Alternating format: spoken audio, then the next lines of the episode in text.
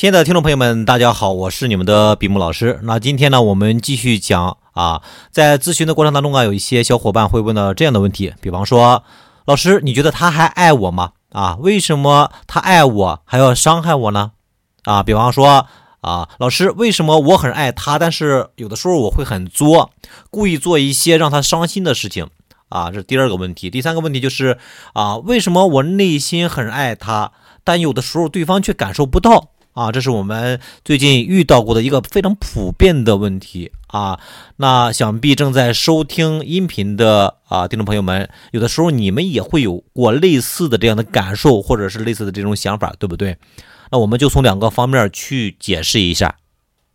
好，第一个方面呢，就是每个人表达爱的方式是不一样的啊，所以就会造成就是我们每个人都在用自己认为对的方式来爱着对方。啊，对方却感受不到，甚至感受到的是一种伤害啊，方式错了啊，动机是好的。其实这个啊，要源于我们的原生家庭对我们的一个影响，尤其是在零到六岁这个阶段啊，你会发现你跟父母之间的这个互动的过程，其实是会感受到爱和被伤害的一个呃复杂的一个过程啊。比方说，我们往往父母表达他们对我们的爱。啊！但是当他们的这个表达方式让你接受不了的时候，内心其实是有啊这种不舒服的感觉的。当然了，虽然你有这种不舒服的感觉，但是在理性上或者在潜意识里面，你可能会觉得这其实就是父母对我的爱。啊，或者父母也会关注你，我都是为了你啊，我都是爱你的一种一个意思啊，所以你的潜移默化的就模仿了父母的这套他对待你的这种方式，长大以后呢，你也会用啊他们对你的这个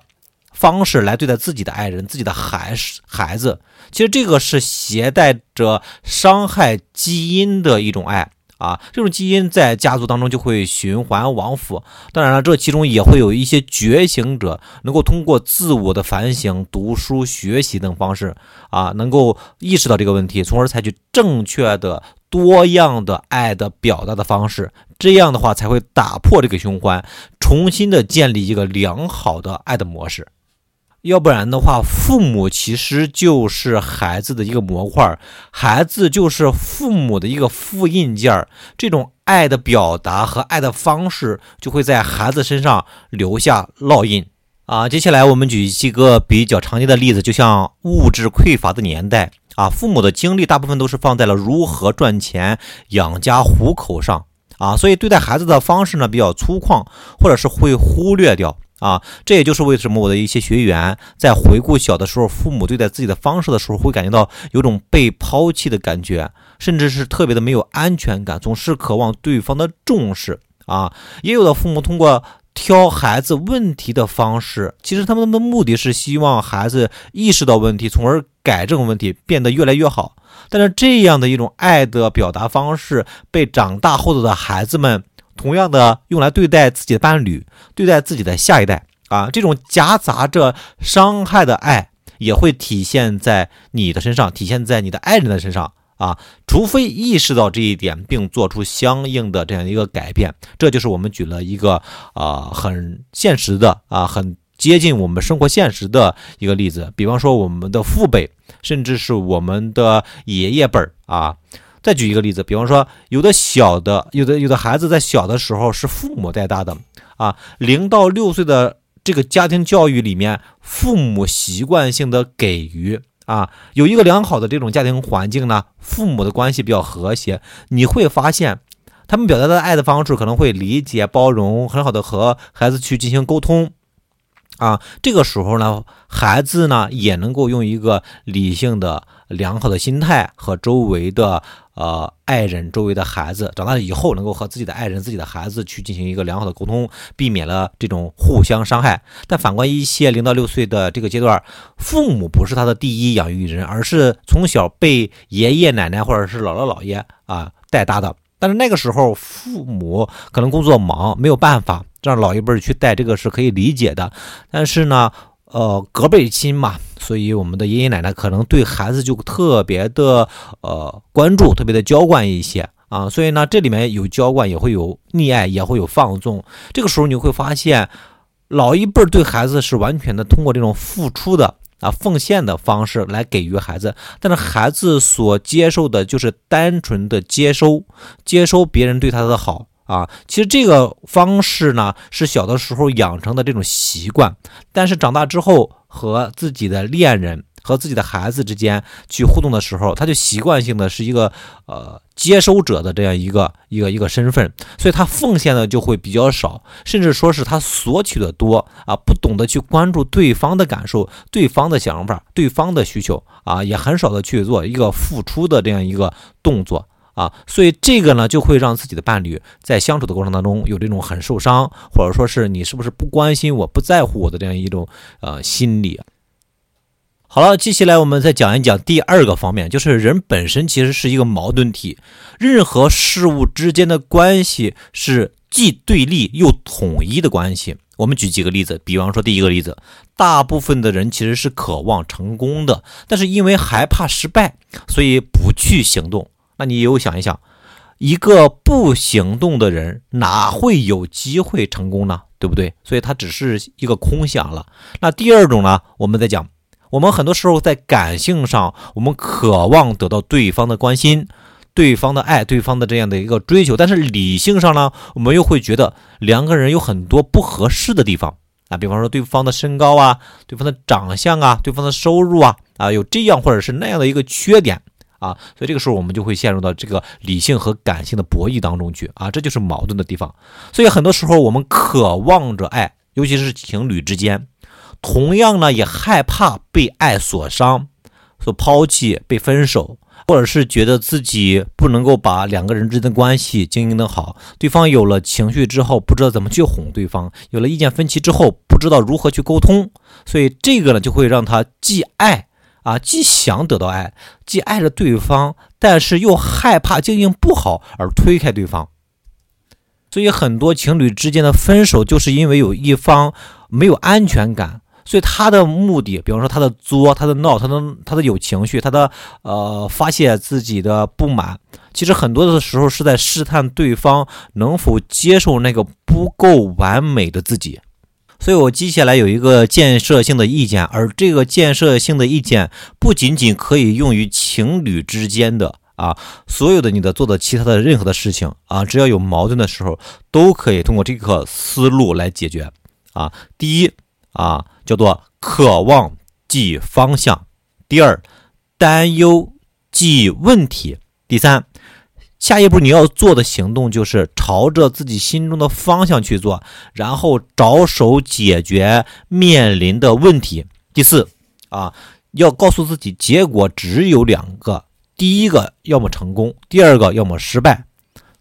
这是第五啊，第五要从成功当中呢，给自己建立信心；从失败当中再分析失败的原因，然后下一次继续解决这个失败的原因。然后呢，规律就成了：失败一次，我去解决这第一次；失败第二次，我再去解决第二次的这个问题。再失败第三次，再解决失败第三次的问题，最后达到一个成功，这本身就是失败、失败、失败，最后成功。这个其实是做任何事情的一个客观的规律。你要告诉自己，所有的事情不可能一下就成功的啊，也就是必备的这样的一个思维的模式。啊，如果你在内心接受不了失败打击啊，这种信心对打信心的打击，可以把失败看作是成功的暂停键啊。其实没有失败而言，只是暂停了啊，暂停成功而已啊。所以可以通过这种思维方式去给自己建立信心。那我们再举一个感情当中的这个例子，比方说。对方也是一个比较合格的啊，也算是一个心仪的比较不错的恋爱对象。我希望他能够成为我的伴侣，但是呢，我又害怕和对方走进伴侣的关系，是因为我发现对方有情绪的时候，我不知道怎么处理；我们两个有意见分歧的时候，我也不知道怎么处理。所以，渴望即方向是什么意思呢？就是，呃，我渴望和他成为伴侣，那我就去朝这个方向去做。啊，担忧即问题，所以你担忧的那个问题是什么？就是，呃，有情绪的时候不知道怎么处理，啊有意见分歧的时候不知道怎么处理，所以你要做的就是提高自己解决对方的有意见分歧的时候的能力。当对方有情绪的时候，能够化解和处理对方情绪的能力，这是你要做的啊。任何的事情都是既矛盾又统一的。啊，你不可能说是我喜欢对方，对方也喜欢我，而且我喜欢的对方的所有点他都满足。就算是你喜欢的对方，比方说他是一个明星，他肯定身上包含了你所有的具备的呃你喜欢的条件，但是你喜欢他，他也不一定能够喜欢你，对不对？但是如果你喜欢他，你又有能力把他追到手，这个需要做的就是提升自己的能力。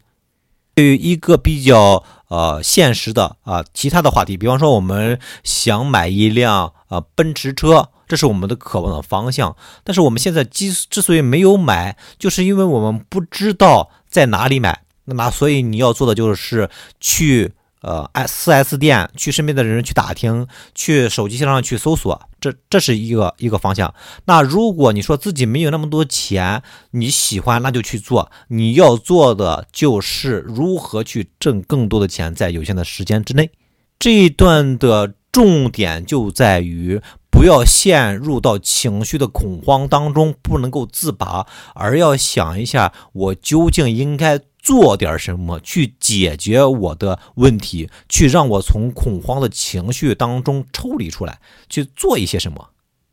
所以这个时候你就明白了，你为什么会作。作是因为你渴望得到对方的关注、关心、在乎，呃，所以呢，你陷入到了一种没有安全感的情绪当中。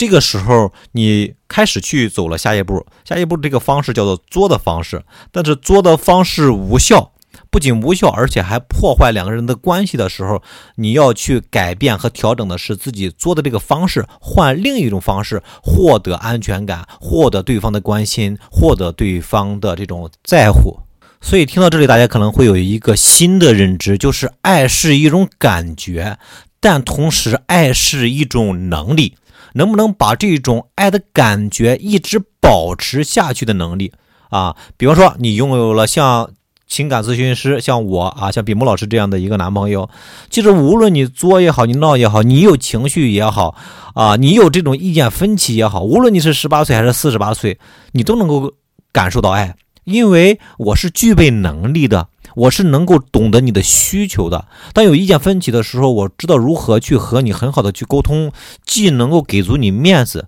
啊，还不能够说是呃打你的脸哈，相处的而且还能够愉快啊，大家说说笑笑的，可能就把那个问题够就给解决掉了。当你有情绪的时候呢，我也不会和你去。辨别较真儿到底哪个对错，而是首先去关注到你的感受啊，是不是让你不舒服了啊？是不是这么说这个语气语调让你难过了啊？当你拥有这样的一个男朋友的时候，或者说你本身能够具备这些能力的时候，我相信很少就会出现分手的问题啊，而是排着队的男朋友。排着队的女朋友在后面等着来喜欢你，来和你交往啊！但是我现在肯定是不能了哈，我现在都已经成家了啊，成家了有孩子了都啊啊，所以我也很渴望我自己年轻一点啊，也年轻一点的时候，同时预备这样的能力。